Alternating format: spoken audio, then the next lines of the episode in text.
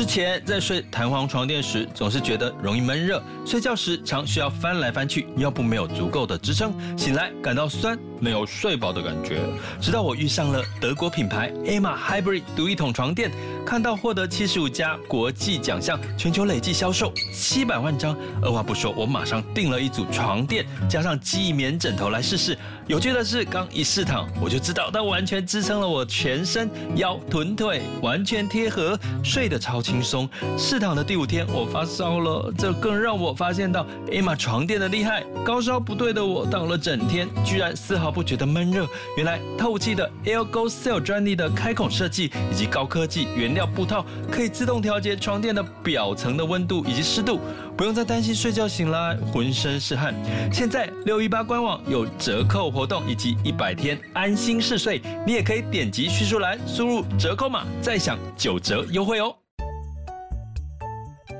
想要掌握即时市场观点吗？订阅郭俊宏带你玩转配息，每天不到十七元，你将享有专人整理的每月读书会、配息热点分析以及热门主题解答困惑。不论你想通过基金、ETF。美股或台股，打造你的现金流收入，我们都能为您提供支持。点选资讯栏的订阅连结，了解更多。让我陪你一起投资理财。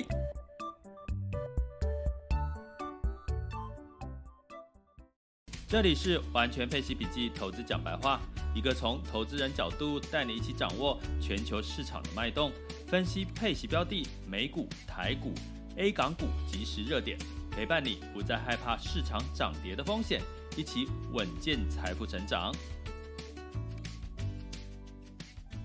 我们的时间呢，大概会抓在三十分钟之内，然后呢，分成三个阶段。第一个阶段就是跟大家聊聊我们的这个今天的新的主题：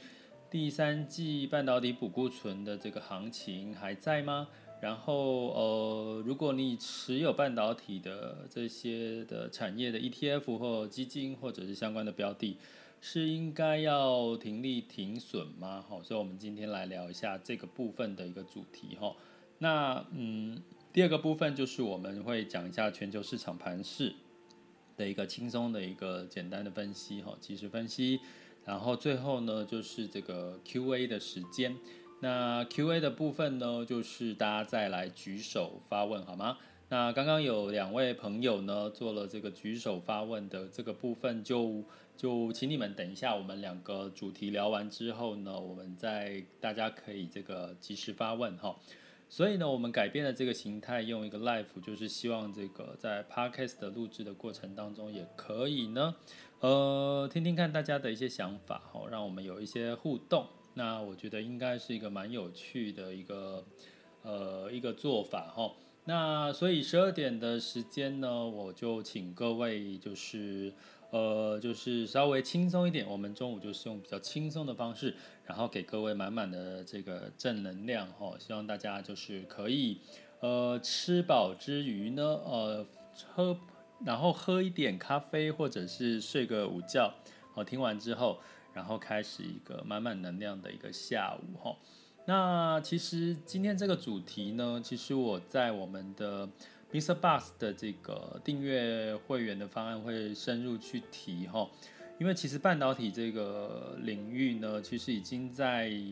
第三季即将第三季第四季哈即将要出现了一些变化哈。所以我今天先用很简单的方式让跟各位讲一下概念。然后，如果你是这个我们的呃 VIP 会员的话，白金 VIP 会员的话，到时候我们就会有一个专门的一个主题来告诉各位怎么去布局。那在开始之前，我们欢迎一下我们的这个贝西 Man Man 跟这个 V 大哈，那你们都在线上喽。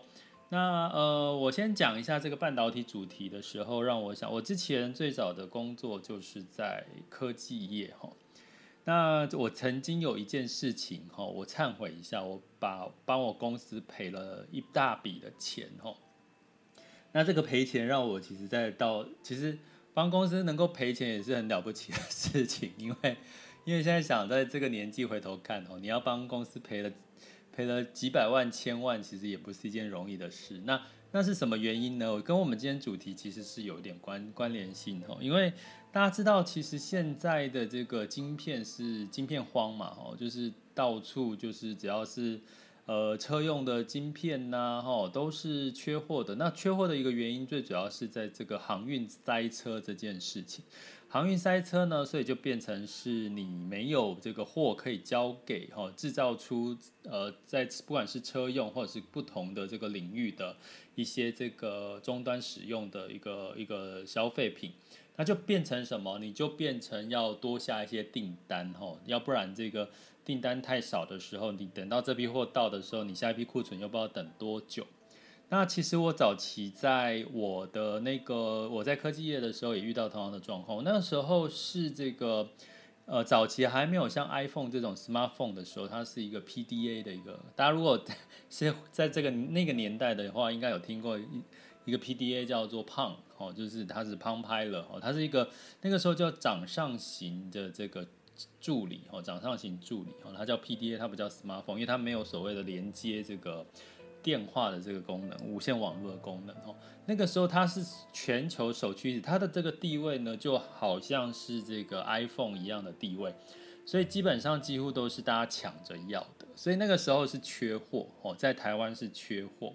那缺货的通通常呢，你是这个负责这个产品线的，你一定会缺货，你会做的事情就是赶快下订单，因为。你现在没货啊，然后你现在手头上已经，比如说现在已经有一万个人要买你的这个 PDA 的产品了，那你才定了好了，你定了呃一一万五好了，你会不会觉得说呃不够？哦，你会觉得不够，所以呢，你就会变成说你要赶快再多加一些订单。那那个时候，因为在这个后市看好嘛，就好像其实跟现在很像，半导体，因为大家知道五 G 啦、车用啊，全部都是要用到这些。呃，半导体相相关的这个晶片，那所以包含手机，所以那个时候呢，我就追加的订单大概有我原本下的订单的大概应该有三倍到五倍哦，好，那个时候，那时候就觉得哇，真的赶快，你进来货就出出去，进来货就出出去。你不赶快卖那个业，你的业绩报表就漂亮的不得了哈。在我那个时期是有一段非常辉煌的事情，可是呢，就刚好遇到那个状况是，哎，突然之间因为货卡住，它通常都是有短期的原因，比如说它的制程、它的运送的过程，哦，它的这个零组件的缺缺少，所以那个时候我订了大概进来连续进来第二批之后，它开始货源就充足了。大家记得我下了三倍到五倍的订单，所以呢，在那个时候呢，我就。呃，发现不对劲了，因为你进来的这个库存开始卖出去，卖出去，卖出去，到后来开始你这个订单开始有，就是不是进来货就卖出去，不是进来货就卖出去，我就开始觉得哎有问题了，因为代表你的这个订单市场上的需求已经有点被满足了，所以你后面的都会变成库存。那再加上第二件事情就是。突然原厂来告诉我说，接下来会有新一代的这个呃，像你就像现在我们是呃，今年二零二一年要期待的是 iPhone 十三嘛，哈，所以就有新就有就原厂告诉我新一代的这个 PDA 就要出出现哈，所以那个时候我就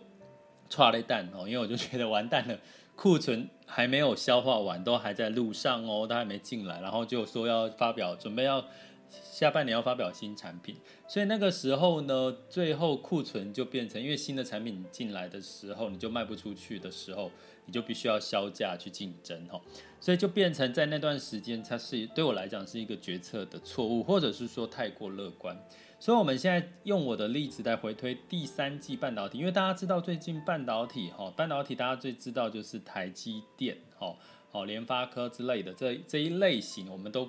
称它为半导体类类型的产业。那在这个台积电的这个产业的部分呢，你会看到最近的市场它似乎不太动哦。那其实呢，呃，过去这些半导体上涨原因就是补库存行情，所以补库存行情就跟我刚刚讲到的这个 PDA 的行情一样，哎，货订单一直有，我的下游订单一直有，可是我的上游货一直进不来，因为航运因为各种的原因。所以呢，造成这个客户一直下订单，因为他的库存一直一直缺货嘛。然后呢，呃，上游就赶快怎么样？赶快也是要下订单哦。所以呢，这样一下一下一下，其实接下来已经到第三季，开始慢慢的需求减缓，库存在上下游的库存开始增加，这件事情已经陆续在电子业发生哦，哦，是电子业发生。可是呢，所以在这件事情里面呢，我我要跟各位讲的就是说，其实目前半导体的补库存行情到第三季，目前看起来还是主动补库存的行情，也就是说，目前的上游呢还是被追着订单哦。比如说，我今天在卖东西的时候，客户一直在追我，哎，我要我下的单怎么还没来？我在 Foodpanda 这个买的这个买的这个那个什么？买的那个呃外送为什么还没来？就是你现在是被追，哦，被客户追着跑，这叫补库存的行情，哦。可是到第三季还是不是？目前看到的数据还是还是主动补库存的行情。可是已经出现有一些电子业，它已经开始下游的客户已经出现库存了，它不再需要下大量的订单了哦。这是我第一件事，一个现象要告诉各位。那可是，那到第四季会不会这个半导体的订单，因为整个疫情的关系，整个航运开始慢慢疏通的关系，当这个货来的越来越顺的时候，会不会让这个库存开始压在下游的库客户的库存开始有有一些库存，然后呢，这个上游的这个订单也开始减少了。这是我们第四季要去观察的哦。那我们现在在讲的是第三季，所以我用这样很简单的逻辑告诉各位，可其实，在半导体的补存库存行情，第三季还在，可是第四季你可能就要稍微的留意。那也就是说，我们常常讲说，股票投资的是投资它未来六个月的市场行情。好，大家一定要记住这件事情哦。三到六个月市场行情，所以现在如果你现在投资的半导体产业，你是在投资未来三到六个月的股市的这个行情的价位哦，现在已经在反映未来三到六个月。所以呢，你会看到说，如果以现在这个，你回到看台积电，它现在好像还又回落到六百多块以下哈。我来看一下目前最新的呃数字来。我们来看最新的半导体的数据，台积电是涨了五块钱哈，来到五百九十五哈，那其实还是在六百以下。那半导体在美国半导体跟台湾半导体，大概近一个月大概都是两个 percent 到三个 percent 左右的一个涨幅哈，所以它其实不是一个跟其他的产业比，它不是一个。绩效呃获利情况好的一个标标的，那为什么呢？因为接下来七月之后，我要跟各位讲，其实现在半导体看的就是库存补库存的行情还在不在？那补库存的行情在不在，又会反映到一件事，就是业绩的题材。所以呢，给各位第二个这个呃第二个想法，就是说我们在七月开始进入到第三季，其实就会半导体就要看第二季的这个呃业绩成长有没有超乎预期哈。那所以你会看到最近半导体可能会稍微闷一点哈。那其实都是在这两个因素的干扰。我刚刚讲，大家会怀疑说，哎，第三季的半导体补库存行情还在吗？第二个就是呃，这个所谓的这个呃获利，第二季的获利到底好还是不好？有没有超乎大家的预期？那除了半导体呃台积电之外呢，其实比较这个像八奈米的吼，像一般台积电我们在讲的是三奈米的制程，所以台积电为什么大家开始有一点好像大摩有点看衰它，就是因为他觉得它资本支出很高，就是他他要一直去投资，因为他要。不能，他要当领头羊，被不能被别人赶上，所以他现在三奈米又要讲到二奈米的这个制程，所以他一直投资，一直投资建厂，所以他一直要借钱负债，一直要增加的成本，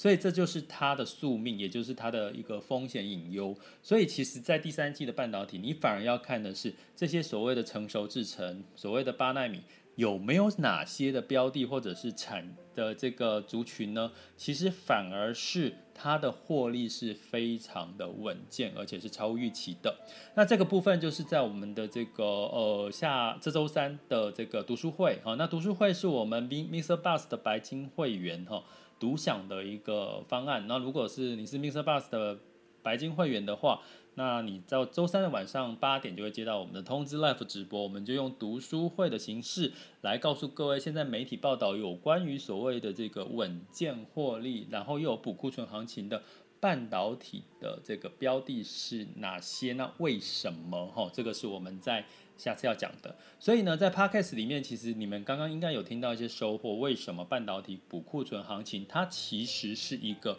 利多行情，可是它。走到后来也会变成利空行情，因为我刚刚讲我自自身的例子，因为你一直补库存，一直下订单，下订单下到后来一定会疲乏，疲乏就会造成什么？库存就开始增加，所以这是提醒大家第三季要留意哪些的这个电子业有没有库存开始增加，那就是我们要稍微做什么停利哦的一个状况，应该在最近投资半导体还是赚钱的哈。那你是应该要适度的停利哈，在这段时间，我反而觉得你在半导体上面有一些获利。那因为现在在等待第二季的这个呃半导体的获利状况，以及补库存的行情状况，还有最近其实半导体有支撑的原因，是因为这个美债殖利率的这个长期殖利率趋缓的关系，所以你会看到今天的这个科。美昨天的美股科技股反而是上涨的哈，那我们在第二个阶段再来谈这件事情，所以你听懂了吗？其实半导体跟补库存行情，还有所谓的这个获利，第二季获利有没有超预期，是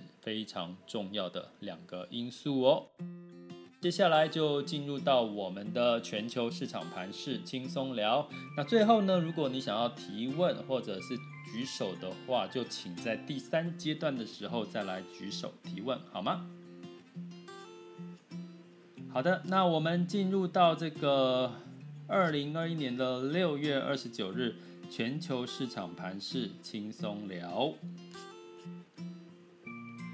那么在这个周一的时候，美股呢其实是三大指数呢，其实道琼是下跌零点四四个百分点，S M P 五百跟纳斯达克分别上涨了零点二四跟零点九八个百分点，所以纳斯达克科技股上涨的幅度是零点九八。就如我刚刚跟各位讲的，其实那科技股跟这个美债殖利率十年期美债殖利率。它其实的最近的关联性是相当高的哈，像现在的十年期美债殖利率是来到一点四八，所以它又回落到一点五了。但是估计长期其实通货膨胀的关系，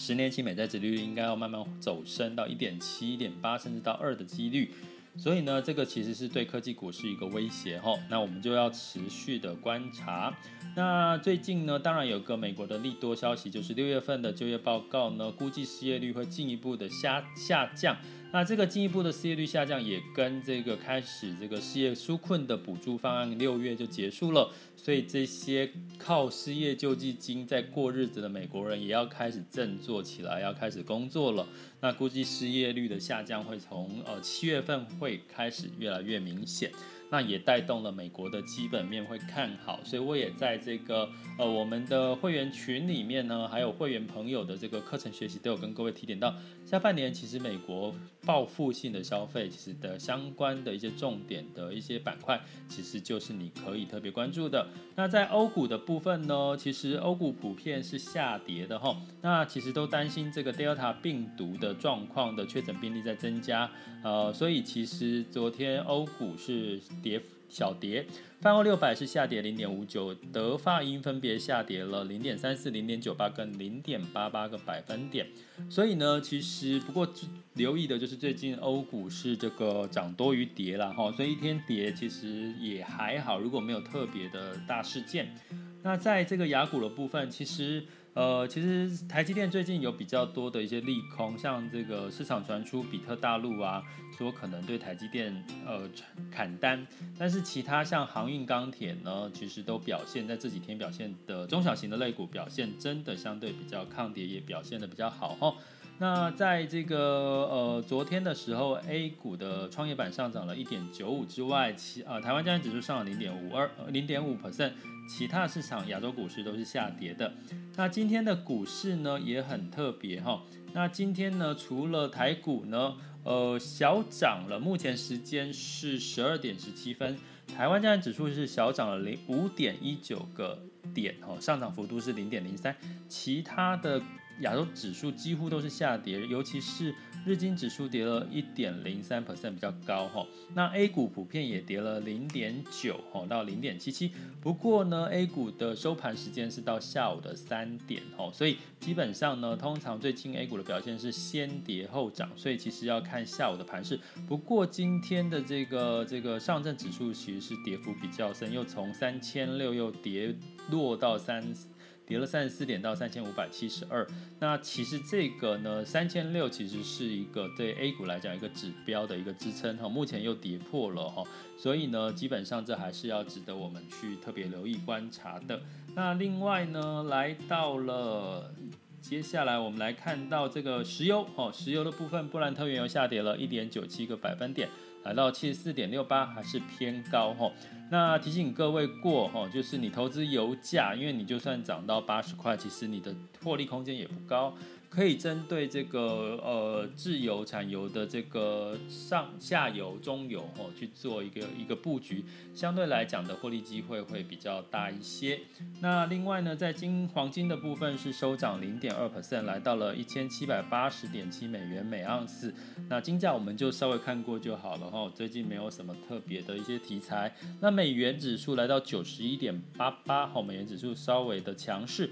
美元兑台币是二十七点九七。美元兑人民币是六点四五五九哈，呃，大概都是是呃美元稍微的走强一些哈，但是这个台币也是呃忽强忽弱。那其实这样的走势都通常你就可以从这边观察出资金是流到。美国还是美元，还是流入到所谓的新台币或新兴市场的货币？那通常这也是我们很容易去观察资金动向的一个很好的方法。所以呢，持续关注、掌握这些全球市场的脉动，你就会发现，诶，其实一天听一点，好像市场没有那么可怕了。哦，这是我们希望在第二阶段带给大家的一些呃帮助。好，那接下来呢，呃，就进入到我们的第三个单元喽。第三个单元就是你们如果有什么问题想问的话，可以举手发问，我就会看到了哈，我就 Q 你。那举手的方式是有一个手掌哦，在你们的聊天室的下方有一个手掌，哈，那个点它。就是举手发问的意思，点它不是不是说你点的说嗨，我在哦，我在哦，不是告诉老师我在哈，不是这个意思哈，是你们点了之后呢，就会哈就会呃是举手发言。所以针对今天的内容，或者是或者是你最近在投资上面如果有遇到什么样子的问题，或者是想要分享的，接下来的时间就是你们的时间喽。顺便最后讲一下哈，呃，跟各位讲的是最近的，我觉得大家在投资上面好像有一些，尤其疫情的关系，有一些些的不安全感哈。那呃，我觉得这是在所难免的，因为这个疫情的不确定性，一下子好不容易稍微轻松一点，又开始要被封，又这个 Delta 病毒，然后疫疫苗好像来了，然后可是又不够。然后呢，什么偷打疫苗啊，什么种种的这个负面新闻到处冲刺哈。那解决的方法是什么呢？其实我通常真的大概你知道一下，因为现在我们的新闻 APP 都会通知，对不对？通知我们这个现在发生什么事情，现在确诊人数多少，有时候就看 APP 通知就好了，也不用特别去看新闻。你去做一个尝试哈，你如果待在一个新闻节目底下待了十几分钟到二十分分钟，你会发现你的整个情绪就开始浮躁了。所以其实并不是你浮躁，而是这些讯息会给你一些负的负能量。所以呢，呃，我们在这个投资的过程里面，其实千万永远要保持一些比较正能量，也就是说，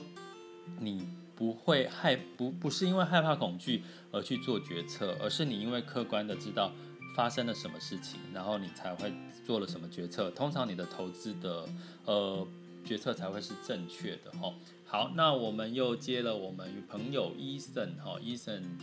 有问题，嗨，Eason 你在线上了？喂喂喂，听得到吗？哎，可以听到了。哎，老师。老师你好，你好。那个想想问一下老师，就是我最近在看，就是开始练习看筹码面。哦啊，想问老师，对于卖超啊，这这些名词有没有什么，就是是什么意思？嗯，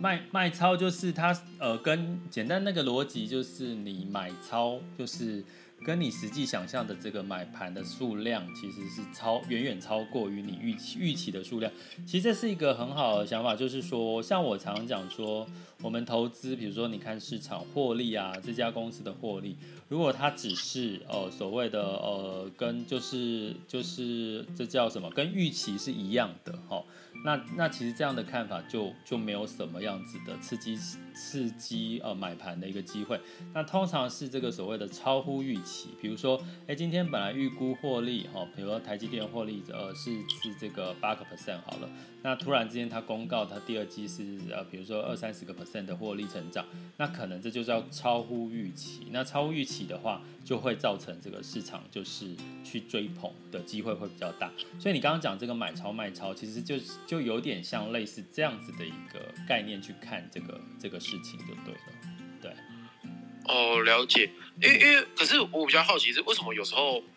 因为那因为我这样理解的话，卖超通常是它是在涨，是吗？哦，通常是在涨哦。其实基本上就是代表它的，我们从供需的角度来讲。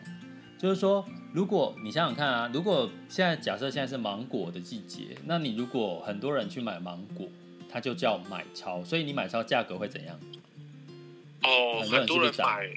就会涨。对，那如果说像最近是芒果这个这个叫什么仿山芒果，是不是大家觉得担心病毒开始退订单，对不对？那是不是就没有很多没人要买？没人要买，那会怎么样？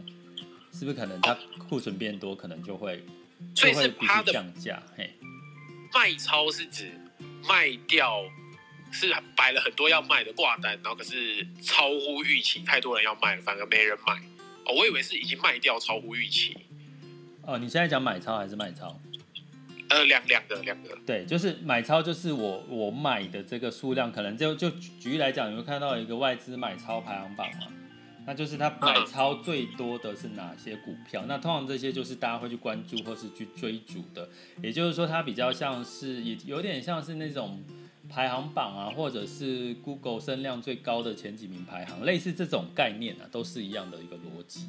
对，就是通常很多人就你知道吗？就是很多人我们常常讲一句话叫追涨杀跌嘛。那你通常就是很多人去看，都会先去看，哎，哪些基金、哪些标的、哪些个股，就是就是它涨幅最多，或者是最多人买、最多人追捧，那可能很多人就会往人多的地方跑，就是这样的一个概念。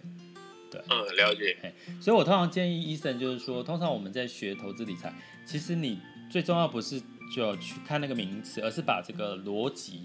如果可以把它弄清楚，你会发现你很多东西就一通百通了。有有有，嗯，这这两个解释完，我我比较清楚了。对对，好，谢谢谢谢你，好，谢谢老师，谢谢老师，谢谢。好，那那这个接下来还有没有人要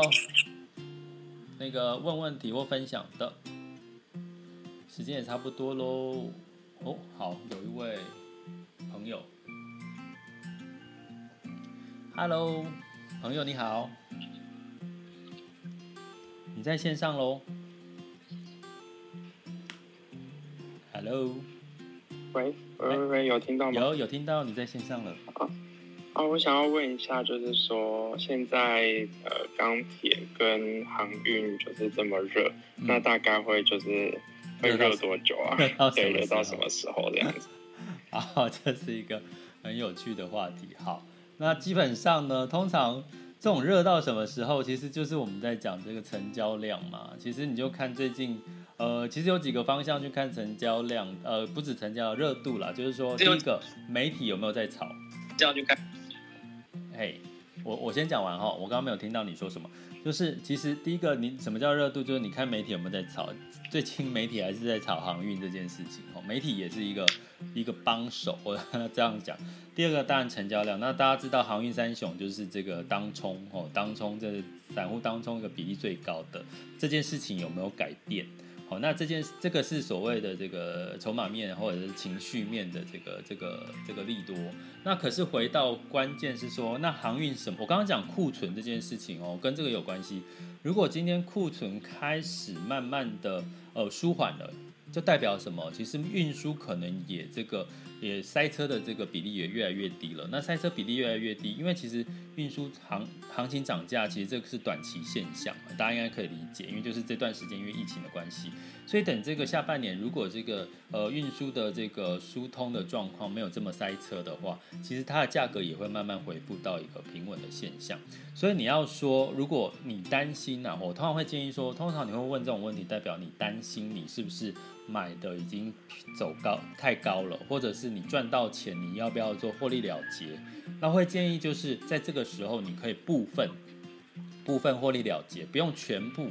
比如说，你可以百分之三十或百分百分之五十一半，哦，把你的这个获利先做个了结。那获利了结部分有什么好处？诶，如果市场在下跌的话，那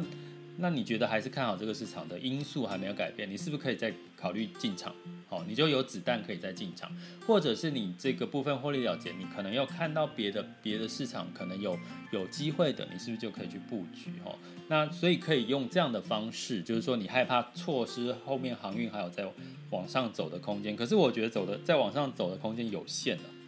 我必须讲有限的。呃，至少到到第四季，我刚刚已经讲，从补库存的行情，应该第四季应该慢慢的已经会慢慢的，呃，没有那么需要，可能库存会开始增加了，因为第三季已经有一些电子股开始增加，库存开始在增加了，所以呢，基本上，呃，这个对运输航运来讲，应该可以用这样的方式来参考。但是就是从我刚刚讲两个层面嘛，一个是媒体还是在助长运输，呃，这个航运，还有这个当冲的散户还有没有继续在。在这个这个这个这个航运三雄里面，再继续在做这个这个成交量有没有持续放大，还有回归到基本面的看法，我觉得都这都是你可以去参考的。嗯嗯，好，谢谢老师。好，OK，好，那很好哦，都是问问股票类的。当然，今天我讲的感觉应该比较偏个股哈，或者是产业，有没有其他的想问的呢？如果再开放一个问题哦，如果没有，我们就要结束了，因为已经十二点半。我们现在的人数有二十七两千七。好，最后一个问题哈，Ariel，呃呃，Leo，Leo，好。哎、欸，老老师你好，有听到吗？有有听到。哎、欸，老师你好，我想请问，就是比特币这个产业区块链对于股市的影响？哦，好。呃，其实我一直想讲比特币这这个主题，可是我又不太敢讲，因为我怕很多人会变韭菜。因为其实比特币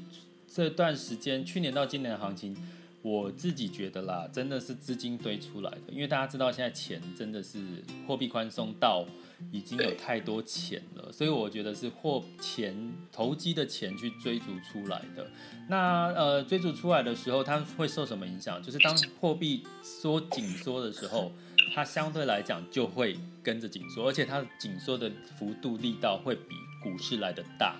好，因为我自己也在这个币圈里面，所以我其实这段时间大家知道这个比特币的上涨下跌，你不要讲这个主流币，你讲那些小币的话，可能就更恐怖了，那个崩盘的状况。所以呢，基本上我只能说，现在比特币的行情是被这个呃资金堆出来的。可是成也资金，败也资金，所以当如果现在可能接下来，因为现在货币还是宽松的，那一旦货币紧缩的这个讯号越来越多，或越来越突然一个声音，可能就会让这个市场就